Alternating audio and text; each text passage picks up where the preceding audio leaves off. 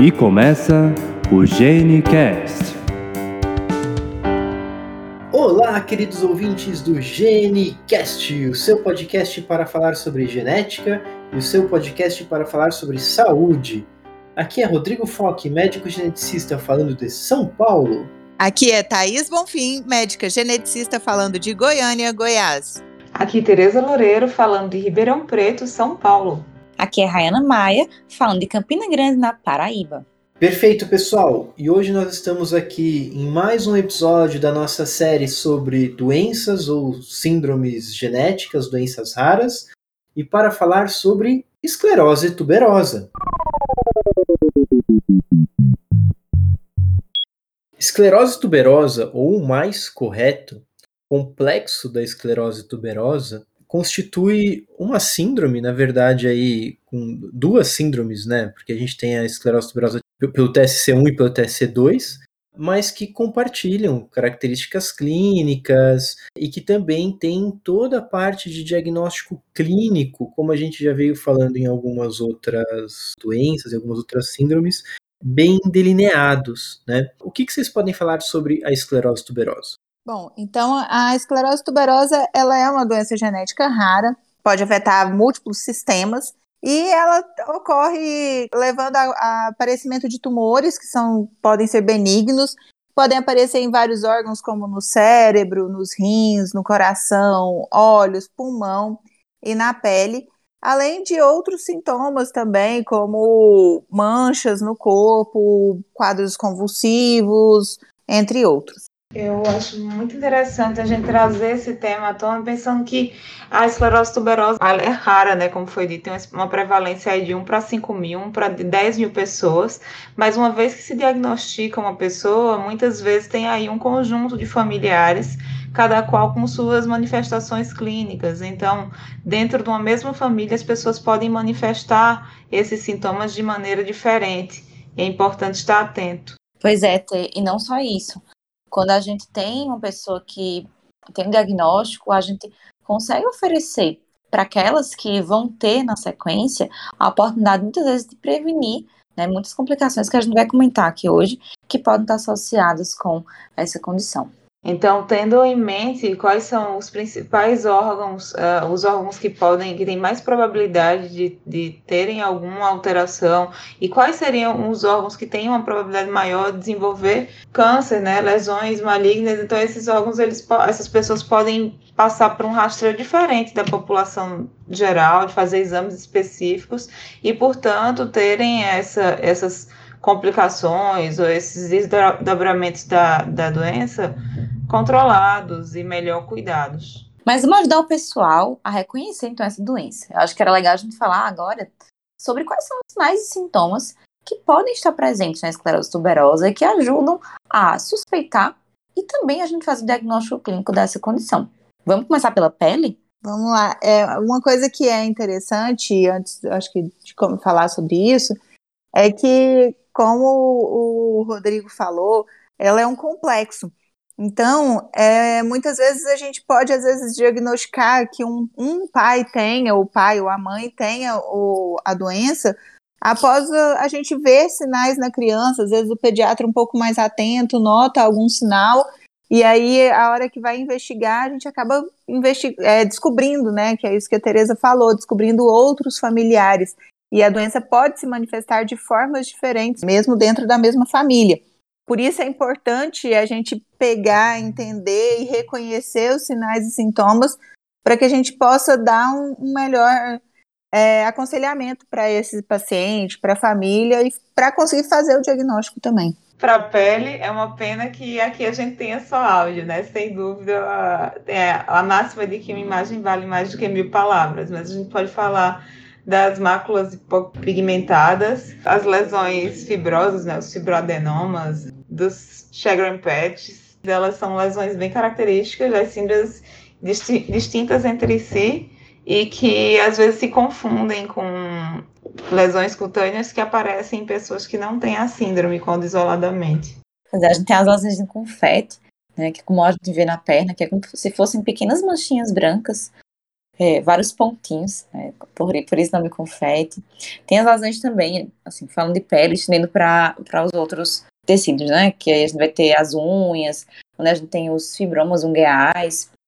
Eu já tive paciente que achava que era fungo, né, porque causa realmente uma distrofia é, na unha, a unha fica com deformidade, e aí passou anos acompanhando com o dermatologista, tratando uma outra coisa, e quando a gente foi ver o conjunto, né, ele tinha outros sintomas de esclerose tuberosa também, a gente pode ter alterações em dentes, que seriam os pits, que é como se fossem furinhos no esmalte do dente.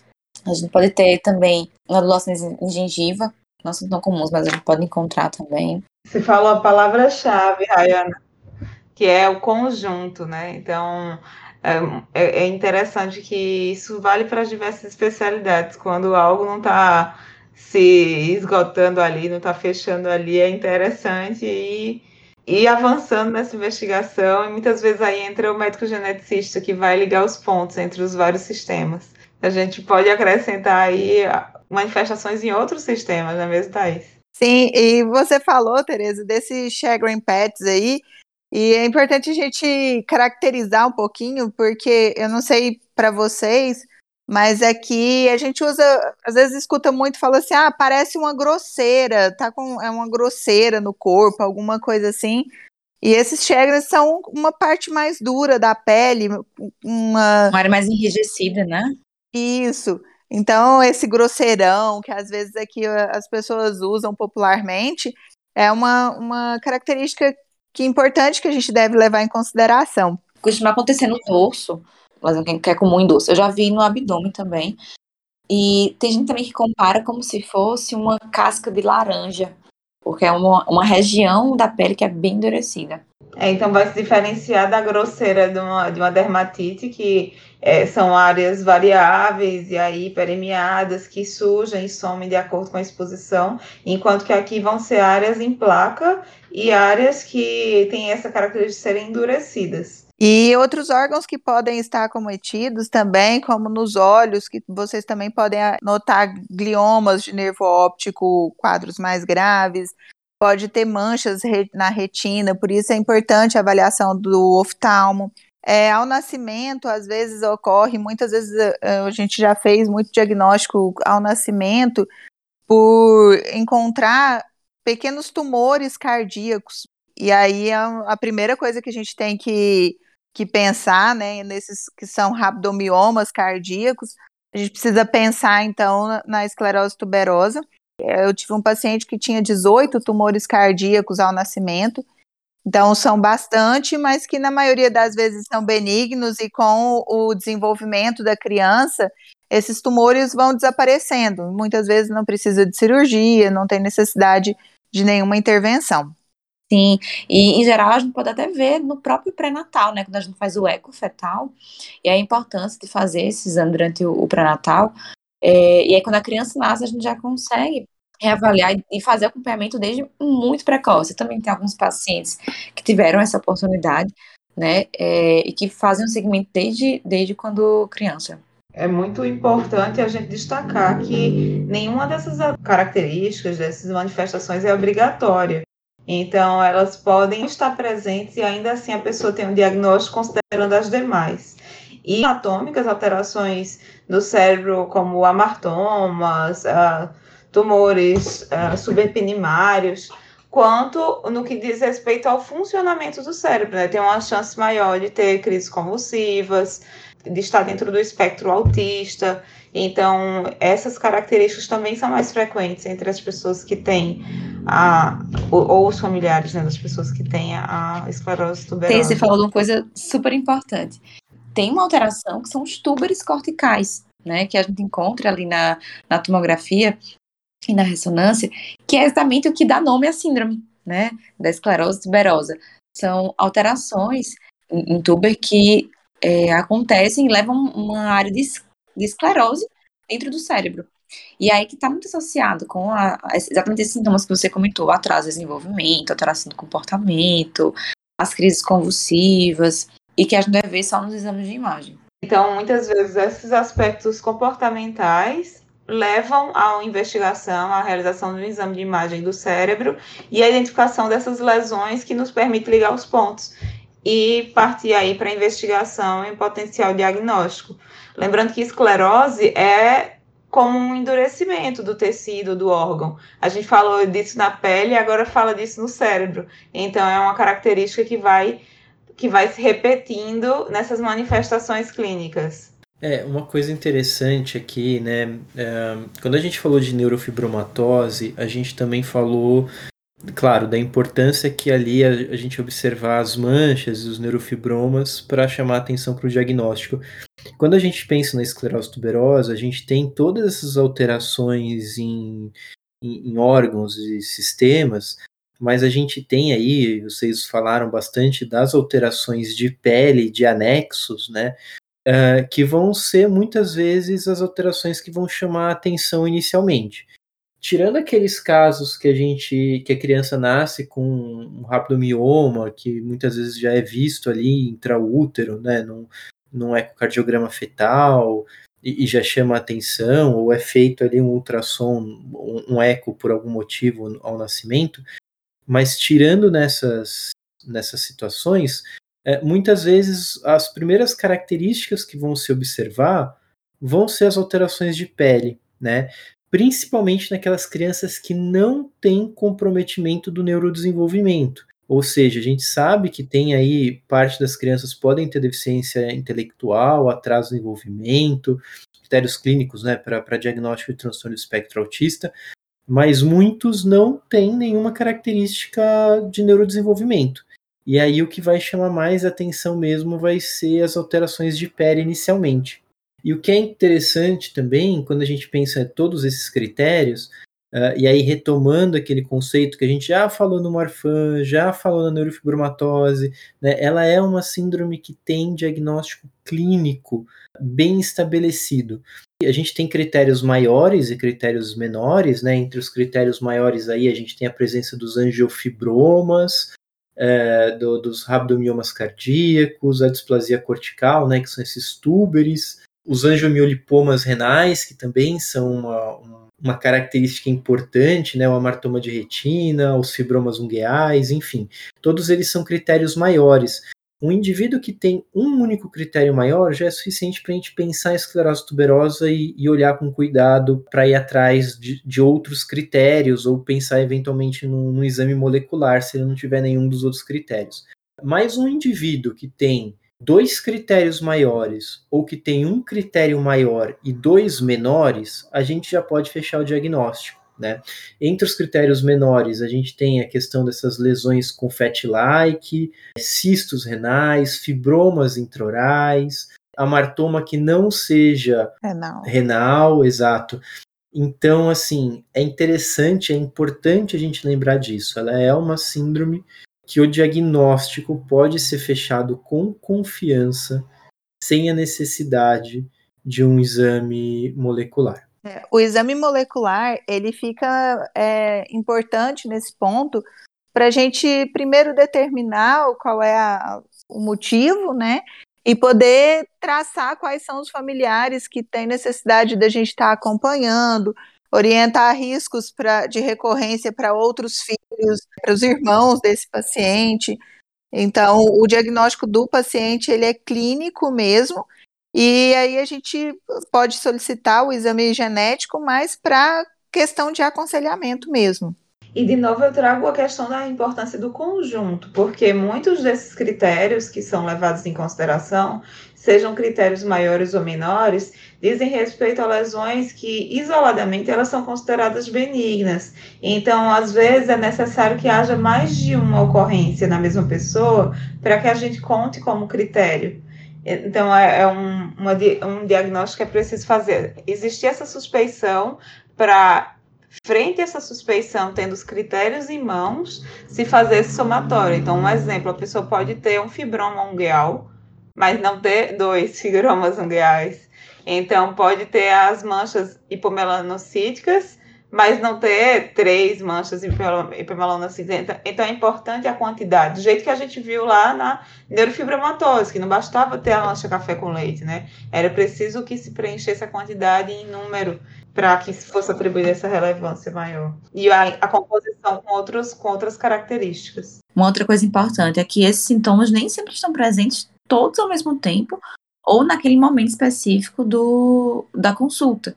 Né? Eu, eu sempre lembro de um caso que eu atendi a primeira vez quando eu era interna, quando eu estava durante a graduação. Era uma senhora que tinha um tumor é, na hipófise, e aí causava sintomas endocrinológicos, é que a gente chamava de acromegalia. E aí, enquanto eu estava na residência, ela foi encaminhada para acompanhamento e descobriu um tumor na tireoide. Quando eu voltei para atender, por coincidência, era o mesmo serviço que eu tinha estudado antes, me chamaram para um parecer, pensando, na verdade, não em esclerose tuberosa, olhem só, mas em uma outra síndrome genética que causasse tumores. E aí, quando eu cheguei lá, a paciente ela estava com suspeita de um tumor renal e tinha fibromas ungueais, tinha lesões em confete, tinha é, lesões pulmonares, tinha uh, sagro em PET também. E nem todas as lesões estavam presentes. A Teresa falou aí da questão do fibroma ungueal. Ela não tinha dois, ela tinha um, mas era um que já acompanhava ela há um tempo, que realmente não tinha levado a atentar o diagnóstico. Nem tudo era tão claro e ela não preenchia realmente todos os critérios lá, lá no começo. E aí entra um outro ponto que a gente comentou também, que é a história familiar. Quando a gente vai investigar melhor a história daquela família, ela tinha um irmão que tinha um quadro de crise convulsivo, que já acompanhava há muitos anos, e que ele tinha um diagnóstico de esclerose tuberosa, mas que ninguém nunca pensou que ela pudesse ter também. Então, acabou que é, os pais já eram falecidos, e a gente viu que provavelmente um deles eles eram, era portador também, mas com menos sintomas e sem diagnóstico. Então a gente vê a importância dos dois caminhos. O diagnóstico clínico, ele é soberano, mesmo que a pessoa faça o exame, né, o sequenciamento dos genes TSC1 e TSC2 e não sejam encontradas alterações conhecidas, assim, que sejam consideradas causadores de doença nesses genes, se ela preenche os critérios para diagnóstico clínico, a gente considera que ela tem esclerose tuberosa. E isso acontece em 10 a 15% das pessoas, de não se chegar a essa a detectar essa variante que justifique o quadro. Em contrapartida, aquelas pessoas que têm achados sugestivos, mas que não fecham em número né, essa questão do diagnóstico clínico, às vezes a história familiar é desconhecida. Se os familiares não podem ser examinados, a gente não sabe da ocorrência é, da esclerose tuberosa em um familiar que acabe ajudando a guiar, se a pessoa tem alguns critérios sugestivos, faz um exame molecular e acaba detectando uma variante patogênica, aí a gente consegue juntar as pontas também e permitir esse diagnóstico. E lembrando que dois terços dos indivíduos com esclerose tuberosa têm uma mutação que a gente chama de mutação de novo. Então, o fato de não ter histórico familiar não descarta a síndrome. Mutação de novo é uma alteração que acontece naquele paciente, que ele não herdou essa alteração nem do pai nem da mãe, mas que aconteceu no DNA dele e que ele pode sim passar para os próximos, para os filhos, mas que até então, até a geração dele, não havia ninguém na família afetado. Isso é recorrente, na verdade, Thaís. No ambulatório de oncogenética, as pessoas falarem mas ninguém na minha família tem isso, seja qual, qual for a síndrome ou o tumor, e a gente tem que lembrar que nós herdamos as características dos nossos pais, mas existem algumas variações no DNA que começam na gente, e elas podem sim estar relacionadas a doenças para ter uma ideia, né, na esclerose tuberosa em específico, uh, tinha comentado no começo, a gente tem dois genes né, associados à esclerose tuberosa, que é o TSC1 e o TSC2. Se a gente somar uh, em relação à incidência do, do, dos casos, em relação aos dois genes, é, quase 70% dos casos eles não vão ter história familiar, eles vão ser causados por uma alteração de novo, como a Thaís colocou, como a Teresa colocou, né? É, é, então, assim, isso é muito importante da gente entender. A gente fala genético, mas não necessariamente está falando de uma condição que foi herdada. Agora, um ponto importante da gente lembrar é que a partir do momento que uma pessoa é diagnosticada com esclerose tuberosa, os filhos dessa pessoa vão ter um risco uh, de também terem esclerose tuberosa. Esse risco é um risco de 50%, já que a esclerose tuberosa é uma é, síndrome que tem esse padrão autossômico dominante. Então, a maioria não tem história familiar, mas aí mesmo na ausência da história familiar, a gente reforça a importância desse olhar atento aos pais. Então, é um exame dermatológico específico que usa uma lâmpada chamada lâmpada de Wood, porque aquelas lesões é, hipocrômicas, elas, elas têm um comportamento diferente à exposição a essa lâmpada. O exame oftalmológico, a ressonância, ou a neuroimagem, né, pode ser a tomografia também, e a, o exame uma ultrassonografia ou ressonância dos órgãos internos, buscando lesões que não são visíveis, né? Então, os angiomioሊpomas, os cistos renais, porque é considerada, assim, uma doença autossômica dominante, essa que pode passar de uma geração para outra aí com 50% de chance, mas é com uma expressividade variável. Então, alguém que tem um, alguém pode ter um filho com um quadro bem claro e mas em contrapartida ter, ter sinais muito sutis. E como 10 a 15% não tem variante patogênica, não basta só é, se não for detectado nesse probando, nesse paciente. Essa característica genética que justifica a doença, não, a gente não teria a opção de, de sequenciar os pais. Teria que lançar mão mesmo desse exame clínico e complementar bem sistemático. Uma questão também, ainda falando do molecular, né, as variantes no TSC2 elas são mais comuns do que no TSC1. É, a maioria dos casos estão relacionados a variantes no TSC2. Lembrando, isso é uma coisa que a gente reforça também várias vezes. Por exemplo, vai fazer uma análise, um sequenciamento daquele gene, é, e no sequenciamento não se encontrou nenhuma variante, é sempre importante a gente lembrar de olhar também para variantes número de cópias ou seja, uh, olhar se não existe nenhuma deleção no gene, ou pelo menos em alguns exons que estejam ali no gene. Então, a importância de ou sequenciamento ter a, a capacidade de olhar também essas, essas CNVs, né, essas variantes de número de cópias, ou então sempre lembrar a necessidade do exame complementar pós-sequenciamento, que é o MLPA. Não podemos esquecer né, que existe essa possibilidade também de ter uma deleção ou no gene todo ou em parte do gene. E tem um outro ponto, né? Gente, é, existem pessoas que têm alterações que são chamadas mosaicismo somático, então são alterações que estão presentes em algumas células do corpo, não em todas. Como a gente faz a investigação muitas vezes por amostras de sangue ou de saliva, enfim, aquele, aquele tecido específico que deu origem as células analisadas, se ele não for, não tiver essa característica, a gente não vai conseguir detectar, mesmo que existam outras células no corpo que tenham alteração no, em um desses genes. Então, e esse mosaicismo ele pode ser localizado, inclusive, né? Como a Teresa falou, o exame de sangue pode não pegar, porque simplesmente pode ser uma célula que não é circulante.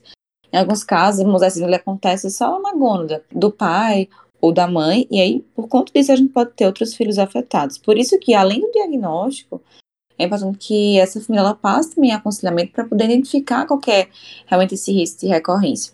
É sempre importante também fazer uma avaliação detalhada dos pais, porque além do mosaicismo, existe a possibilidade também deles serem portadores pouco sintomáticos, né? Especialmente aí na questão do, de quando a gente não encontra qualquer mutação. Então, o exame dermatológico, um exame clínico bem é, acurado pode ser o diferencial aí para a gente entender qual é a chance de um outro filho afetado. Vamos falar sobre o que, que a gente faz quando a gente dá um diagnóstico desses pacientes, além de dizer qual é a chance ter uma outra pessoa afetada, né? É uma coisa que a gente sempre fala, né? Uma das grandes importâncias da gente fechar um diagnóstico, seja clínico, molecular, enfim, é, é que isso permite a gente falar de acompanhamento e de tratamento e de aconselhamento genético. A gente já falou um pouquinho do aconselhamento genético em relação ao risco, mas o que mais a gente faz na hora que a gente fecha o diagnóstico? Lembrando, gente, que é uma doença que afeta múltiplos órgãos, então por isso ela é uma doença que precisa de acompanhamento multiprofissional. Então, é assim que a gente faz o diagnóstico, esse paciente precisa ser referenciado para um oftalmologista, por exemplo, para acompanhamento, avaliação. Necessita de uma avaliação geral, então, se ele não foi feito, fazer um ecocardiograma, fazer um ultrassom renal, avaliar sistema nervoso central com ressonância, eletro da cabeça, se for o caso, avaliar a questão pulmonar. Então, é um, uma síndrome multissistêmica, a gente vai precisar de um apoio geral. Eu acho bem legal esse, esse ponto, Thaís. Eu, eu vejo o médico geneticista nesse contexto como um gerenciador do cuidado. Então, eu estou diante de um paciente que tem crises convulsivas, eu, eu vou, vou precisar do suporte, do apoio aí da neurologia. Tem lesões anatômicas, digamos assim, no cérebro, que às vezes precisam até de uma intervenção cirúrgica, a neurocirurgia vai entrar. Então, o médico geneticista vai estar ali atento a um cuidado integral envolvendo todas as necessidades do paciente. E essa, essas crises convulsivas, elas vão sendo, vão ser medicadas, e às vezes o controle não é tão fácil. Vai precisar fazer aí troca de, de medicações. Da mesma forma, as lesões lá do cérebro, nem todas precisam de uma intervenção, às vezes elas vão ajudar no diagnóstico, mas elas podem ficar lá quietinhas e essa decisão é, ela é compartilhada. Assim como muitas das lesões da pele, elas vão ajudar no diagnóstico, mas não precisariam serem necessariamente tratadas. Então, isso vai depender mesmo caso a caso. Tá, mas e aí a gente precisa acompanhar para o resto da vida? Por ser uma doença genética, vai ser necessário esse acompanhamento sim pelo resto da vida. Existem alguns fatores que vão ser mais comuns em determinadas idades, como, por exemplo, eu falei dos tumores cardíacos, que são mais comuns ao nascimento, mas também existem tumores, outras alterações que acontecem na fase adulta e que a gente precisa estar sempre repetindo os exames. Então, é, o médico geneticista, a gente tem essa, essa função, entre aspas, né, igual a Tereza falou, que a gente vai acompanhando, fazendo os exames periódicos, fazendo o acompanhamento e aí, notando alterações, é que a gente vai encaminhando então para o profissional para estar tá acompanhando as lesões, se tiver alguma lesão, alguma coisa para estar tá acompanhando. Além disso, é importante lembrar que o paciente ele precisa também se cuidar. Então, por exemplo, evitar o cigarro, né? Parece meio clichê isso e é uma coisa para todo mundo, mas como ele já tem um risco aumentado para um desenvolvimento de tumores pulmonares, é, o cigarro pode piorar bastante, pode aumentar o risco desse paciente. Então, a gente tem que orientar a evitar o tabagismo, né, e melhorar hábitos de vida em geral. Pois é, uma outra coisa, Thaís, também, é que esse segmento que a gente faz, ele vai variar não só com relação é, à individualidade de cada paciente, mas também com relação à idade. Então, alguns achados a gente vai ter na infância, como a gente falou do rabdomioma cardíaco, que a gente vai olhar no, na criança pequena, mas vezes que a gente vai encontrar muito mais no adulto. E aí, essa frequência dos exames, quais os exames é, que a gente vai fazer, também varia nesse sentido. Então, é importante que tenha esse, esse acompanhamento contínuo, né?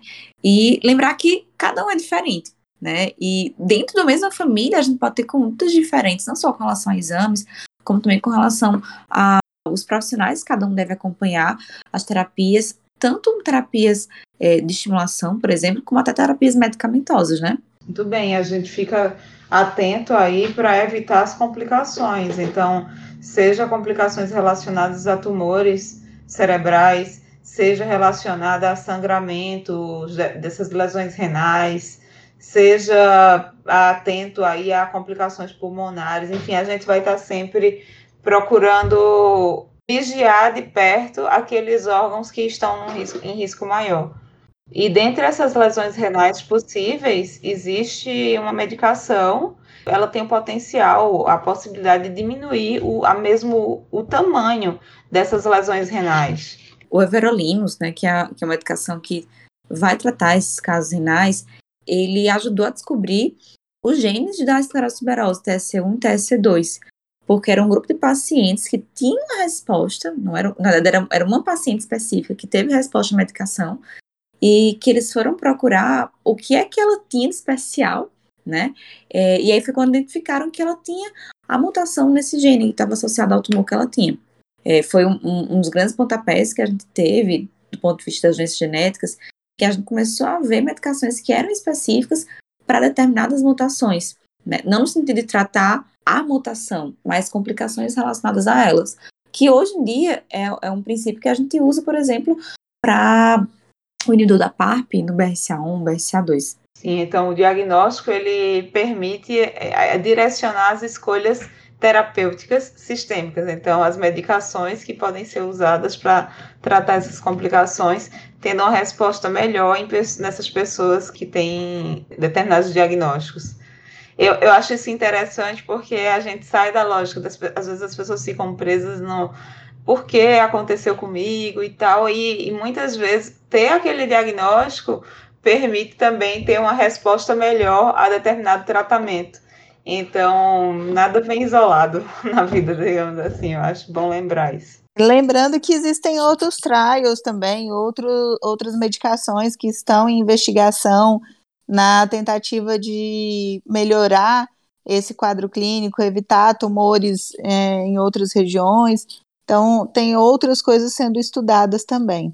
E em se tratando de uma, de uma doença rara, eu falei aqui da prevalência de, cinco, de 1 para 5 a 10 mil pessoas, é muito importante, muito interessante que essas pessoas se unam. Então, que uma vez tendo um diagnóstico, é interessante que as pessoas se entrem em contato com a, as associações, com os grupos de, de pacientes com o mesmo diagnóstico, porque isso facilita na hora desses trials, desses estudos científicos, é preciso ter uma quantidade mínima de pessoas e se essas pessoas elas, elas se conectam, seja entre si, seja através de um centro de referência, um centro universitário, isso ajuda também para alcançar essa estatística e saber o que é que de fato ajuda ou não.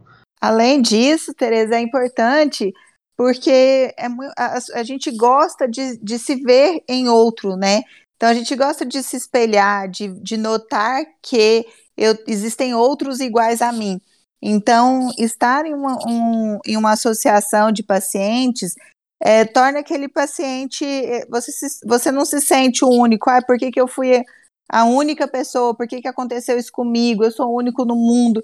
E aí, quando você está junto com outros que têm o mesmo quadro, você consegue trocar experiências, até experiências não médicas, né? Coisas de, ah, eu, eu consegui, mas é, eu faço determinada coisa para mim, isso me ajuda a, sei lá, eu esconder minha mancha, por exemplo, eu não gosto, eu quero, eu passo uma determinada base, alguma coisa assim. Então são coisas que não são médicas, mas que às vezes é, a troca de experiências entre os pacientes e essa, esse fato de se ver no outro também, esse reconhecimento de fazer parte, de pertencer a um grupo, é muito importante. Eu vou deixar a dica aqui de uma associação, que é a Associação Brasileira de Esclerose Tuberosa, a ABET. Eles têm um site que tem informações sobre a doença, fala um pouquinho sobre os fundadores, que eles tinham uma filha com esclerose tuberosa, é, e passaram a se dedicar a ela. Lá fala sobre várias coisas, tem um canal para atendimento também de pacientes. É bem legal, fica a dica. Lembrando que aquelas pessoas que são que têm o diagnóstico em idade reprodutiva, elas, elas devem ter acesso né, a um aconselhamento genético no que diz respeito ao planejamento reprodutivo e elas, idealmente, teriam acesso também à possibilidade de um diagnóstico pré-implantacional ou até pré-natal, dependendo do caminho aí que, que seja preferido pelo casal. É, essa opção de diagnóstico, seja pré-implantacional ou pré-natal, ela ainda não é ofertada pelo nosso sistema público de saúde, mesmo pelas operadoras de saúde, mas em outros países isso já faz parte da rotina, por ser uma, uma doença considerada de penetrância praticamente completa, 95% pelo último número que eu acessei.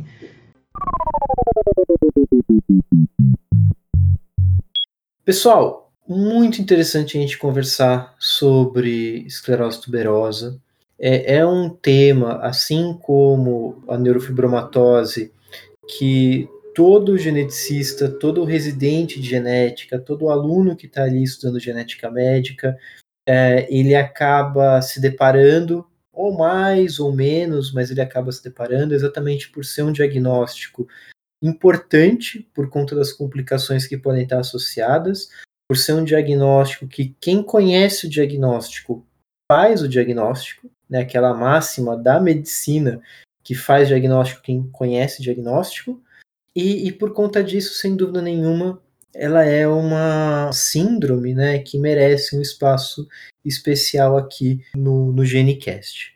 Eu quero agradecer a presença de todo mundo hoje aqui. Hoje nós estivemos com Thaís Bonfim. Gente, muito obrigada aí por me convidar novamente. Obrigada por poder fazer parte desse projeto. É muito bom conversar, falar um pouquinho sobre genética. E quem quiser saber um pouquinho mais, eu no meu Instagram quiser mandar mensagem, perguntas, é o arroba Thaís com TH, Thaís B de bola Teixeira. Fico à disposição e até a próxima. Tereza Loureiro. Não tem como deixar de reforçar que é de fato um prazer estar aqui com vocês. Então, nosso papel é de difundir informação para todas as pessoas aí lembrarem que é preciso conhecer para suspeitar, então enviem esse cast para os seus colegas neurologistas, radiologistas, dermatologistas, para outras pessoas em formação e para outras, se você é paciente ou interessado aí nessa parte da, da clínica, você também pode compartilhar com outras pessoas que queiram saber mais sobre esclerose tuberosa. Então, vocês podem me contactar também através do Instagram do arroba genética com vida. E com Rayana Maia. Obrigada pela companhia, pessoal. É um prazer sempre estar com vocês. Se você gosta do nosso trabalho, aproveite e assiste também todos os outros nossos casts. E siga a gente aí. Até a próxima. A gente se fala lá também no arroba Genetigram. Um beijo. Aqui foi Rodrigo Foque. Vocês podem me encontrar no arroba dr.rodrigofoque e até o próximo GeneCast. Até mais!